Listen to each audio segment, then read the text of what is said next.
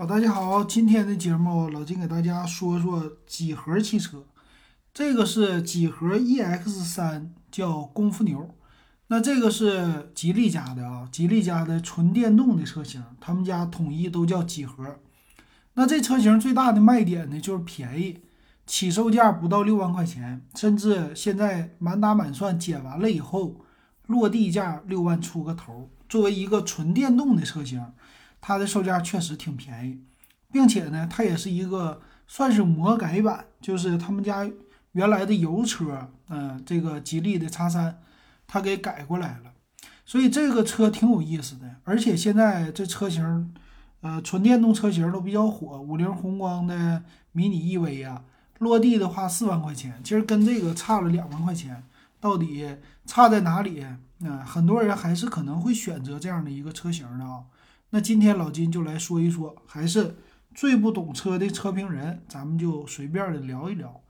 那先来说这个车的外观，呃，外观方面呢，它其实和现在的呃远景的叉三很像。那吉利的远景叉三呢，它是作为一个最小型的 SUV 了，非常非常的小。那这次这个功夫牛呢，它的命名挺有意思，叫。功夫牛，它有两个车型，现在还在预售期啊。然后也有人说是已经买了。它一个叫坚强牛牛，一个叫功夫牛牛，就是起的名儿和现在今年是牛年吧，起的这些非常的像，我觉得挺有意思的。然后再看这个外观啊，它的正面呢，其实和现在的油车没什么太大的区别，但做了一些小美化，比如说进气格栅，把这个进气格栅都给它咔掉了，中间有一个。几何的算是吉利的一个标志吧，所以正面看啊，咱们看不出来。咱做一个对比，其实我感觉啊，和传统的油车的版本一比啊，这个电动版的非常的丑啊，不好看。呃，油版的正面的造型，我觉得是吉利家的那种前面的造型，哎，就是算是吉利家的一个特色，家族式的设计。但是到了这个。电动版的，你把那个回纹的网啊，给它一去掉，中间就好像少了一些这种看起来精气神儿这样的感觉哈。然后咱们再来看一下侧面，侧面的话呢，这个车就看起来特别的小巧了。哎呀，一看这空间简直就不够用啊！但是作为一个小型的 SUV，它确实现在也算是比较难得了，小型 SUV 找不到了哈。那侧面的这个车型和普通的油车比起来啊，几乎是一模一样，没有任何的区别啊。就是，但是做了一些我觉得不不太亮眼的东西，它整了一些绿色呀什么的，整个整了个双色车身，上边都给漆成黑色了。但是能看出来，它俩没什么太大的区别，在轮毂上呢，呃，稍微能精神一些吧。然后再来看这个尾部。尾部的话呢，和传统的油车相比，也是没有任何的区别的。你这种小型 SUV 就看起来胖胖的，呃，它的动感方面也没有，它就作为一个纯家不代用。而且我感觉几何到这上了以后啊，这功夫牛它的后边的造型还不如普通油车版看起来那么棱角分明，啊，这也可能是拍摄的问题。然后再来看里边的内饰。啊，里边内饰呢，其实和这个一普通的油版啊，我感觉几乎就是一模一样了，没什么区别了。呃，他们俩在内饰方面呢，在功夫牛做了一个配色的变化，它是有蓝色、白色这种的，然后也是算是最新的家族化的设计了，就中间的一个现在帝豪也在用的，就整个的空调算是一长条的啊，这个样子做的还是挺有意思的啊。那么作为车里边呢，它看起来的话非常的直，就是整个的中控看起来非常的大。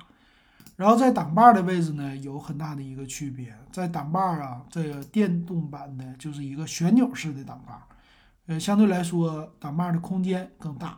其他部位呢，我感觉没有什么太大的变化了。然后包括它这个车的调的所有的大灯调节的位置。也都是一模一样的，所以里边内饰也没什么区别。然后再来看它的空间，空间方面呢，这两个车造型方面也是没有任何的变化。所以在里边你整个看到的和远景的叉三是一模一样的，这也没区别了。那还是再看一下啊，这个车型前面的座椅呢，它是有头枕的，但是看起来比较的好看啊，它也不是那种一体式的，但是呃有比较厚实的感觉。当然了，配置并不是那么特别的高。那后排的地板呢，几乎纯平，那后排也没什么出风口，但是呢，座椅看起来空间还是可以的。虽然车比较小，但是它把座椅往后排了，并且座椅支持是四六比例的一个放倒。这种小型车呢，座椅后边的坐垫啊，它并不是特别的长，所以一般来说都是乘坐在前排，不会乘坐在后排啊。这整个的样子，我觉得还行吧。啊这别的方面没啥可说的了，手刹呢用的还是传统的手刹，能看着这一个大手刹。OK，那我们就来说它的参数啊，毕竟价格卖的便宜，还是以参数为主吧。那参数呢，我还特意做了一个油车的对比，呃，大家要是想买这个车，我估计大部分都是在市区开，主要是作为纯代步。那么最有意思的是，先说这售价啊，油车的售价多少钱？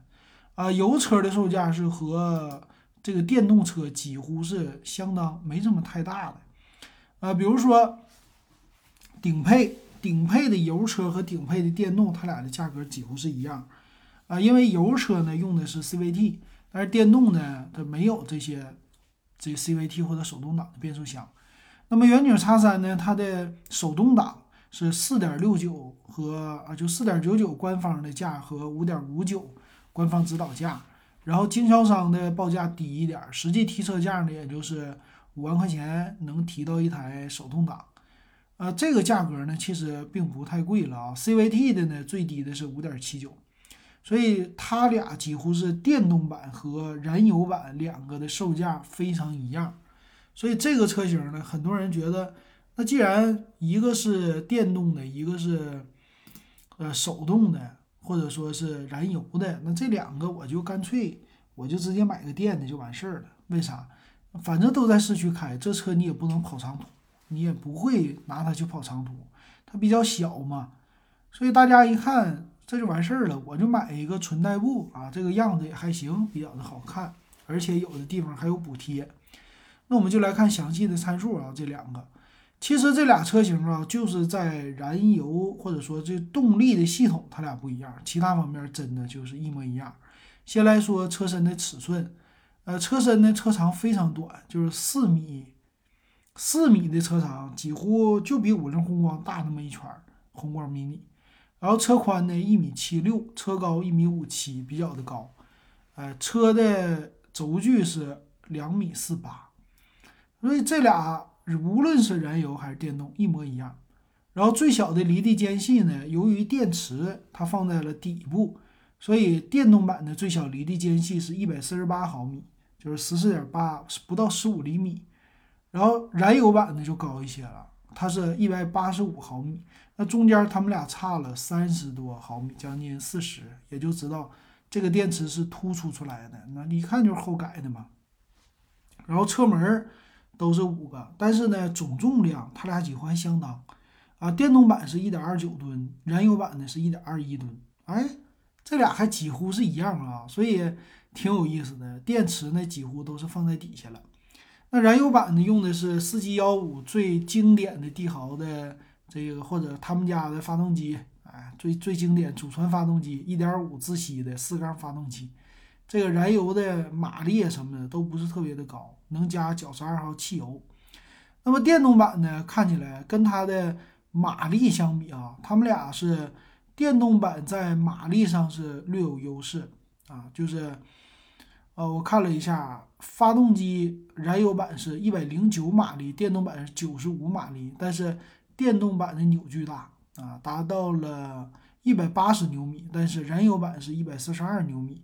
这是它俩最大的一个区别哈，然后再有一个就是，呃，电池了。电池的话呢，它的续航说是能够达到三百二十二公里，这个续航的话和油车相比也差不太多。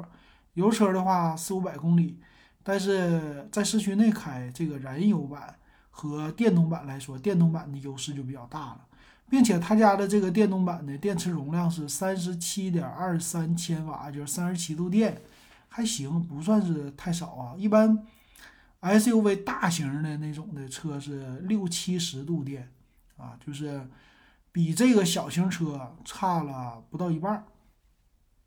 那快充呢？说是半个小时，慢充七个小时，那还支持快充的挺好。然后叫有低温加热的功能。呃，变速呢，那就不用说了，这个电动的没有什么变速啊。燃油版的是用的 CVT 变速，它俩连悬架都一样，前面麦弗逊，后边重臂扭力梁啊，一样的哈，重臂扭转梁，然后都是电动助力，承载式车身。最有意思的是手刹都是纯手刹，机械的。没有电子手刹，你说这个它改了啥？几乎啥都不改。轮胎规格也是一样，二零五六零十六寸。然后再有呢，燃油版它有 ESP 车身稳定，但是呢，电动版没有，就 ABS、EBD 啊。这车身稳定不需要吗？这不应该呀，这地方减配。被动安全就主副驾驶气囊，别的啥都没有了。它俩都有胎压监测，然后雷达也一样，雷达有后雷达。但是，呃，也一样，三呃倒车影像三百六十度没有，定速巡航呢也都有，然后燃油版有上坡辅助啊，电动版说我也不用辅助了啊，我就靠电机就完事儿了，呃，剩下就是天窗了，高配的有天窗、单天窗、车顶行李架、铝合金的轮毂，方向盘是皮质，但是只能上下调节，多功能的方向盘，呃，还有就是行车电脑，这个功夫牛用的是彩色的。好一点哈，嗯，再有什么东西啊？发动机电子防盗啊，电动版没有了。车内的中控有无钥匙进入、无钥匙启动，还有高，哎呀，这燃油版是有内置行车记录仪，这无所谓啊。座椅的材质一样，二加三的布局，仿皮的材质。再看看还有什么？前排扶手也有，四六比例放倒也有，中间大屏一样，都是八寸的。啊，原厂的车机，这没啥说的。呃，接口方面呢，USB 是前排有一个，后排没有。燃油版是有。喇叭呢，电动版是有两个和四个，这个做减配了。燃油版是有六个喇叭。车灯呢是卤素的，也没有 LED 的车灯。然后电动的车窗、车窗防夹手、后视镜加热、后视镜电动调节。其他方面。后雨刷电动版给减配了，这个有点不应该啊。然后手动的空调啊，燃油版也是手动，剩下都一样。它俩的售价几乎相当的情况下，那这吉利，我觉得功夫牛的车型要是有补贴，补的多一些，比如说某一些地方给补个一万块钱，它的售价是低于燃油版的。呃，直接用燃油版的车魔改一下，最省成本。但是总是感觉现在都已经啥时候了，很多车企都已经是单独造电动车，不是那种魔改了。但是吉利这么做的话，作为小型车，尤其是底部的这个电池，还有电池的保修，还有它是一个燃油版的车，呃，通过这个燃油版的车加挂电池到底好不好用，开起来到底好不好？因为毕竟这个车用电机来操控的话。它的这些底盘的调教啊，或者其他的操控啊，还有底盘的刮蹭啊，这些问题啊，和传统的这种燃油车还是不一样的。所以能看到它这个电池呢很规整，挂在车的底部，但是能看到这个车由于不是那种纯电动车本身设计的时候，直接过加挂的里边的空间非常之大，把这个发动机给。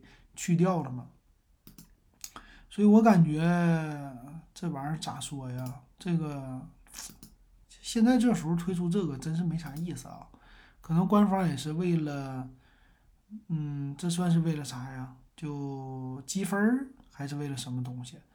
然后里边的发动机咱也看一下这照片儿。发动机的话，我感觉机舱的位置也是魔改完了以后，哎呀，这里边的空间什么的。确实挺省的啊，但是也能看出来旁边啊电池啊什么的这些的，就是蓄电池旁边这些的位置，刹车油啊、玻璃水啊，还有防冻液啊，它们的位置整个都没有任何的变化。哎，电动车也用防冻液，有意思没？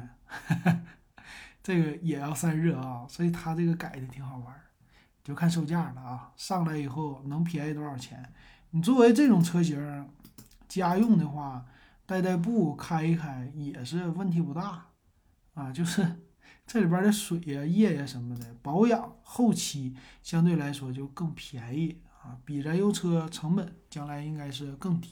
如果售价还低了，然后嗯后期的费用也低了。只要你在质保期内，你别坏啊！这电池的质保，比如说几年、八年，在这个基础之上别坏的话，那这个车型开起来多开，跑的多一些的话，那差不多能把燃油的钱还能给省出来，所以后期的费用不会太高，还是不错的啊，算是做一个补充吧。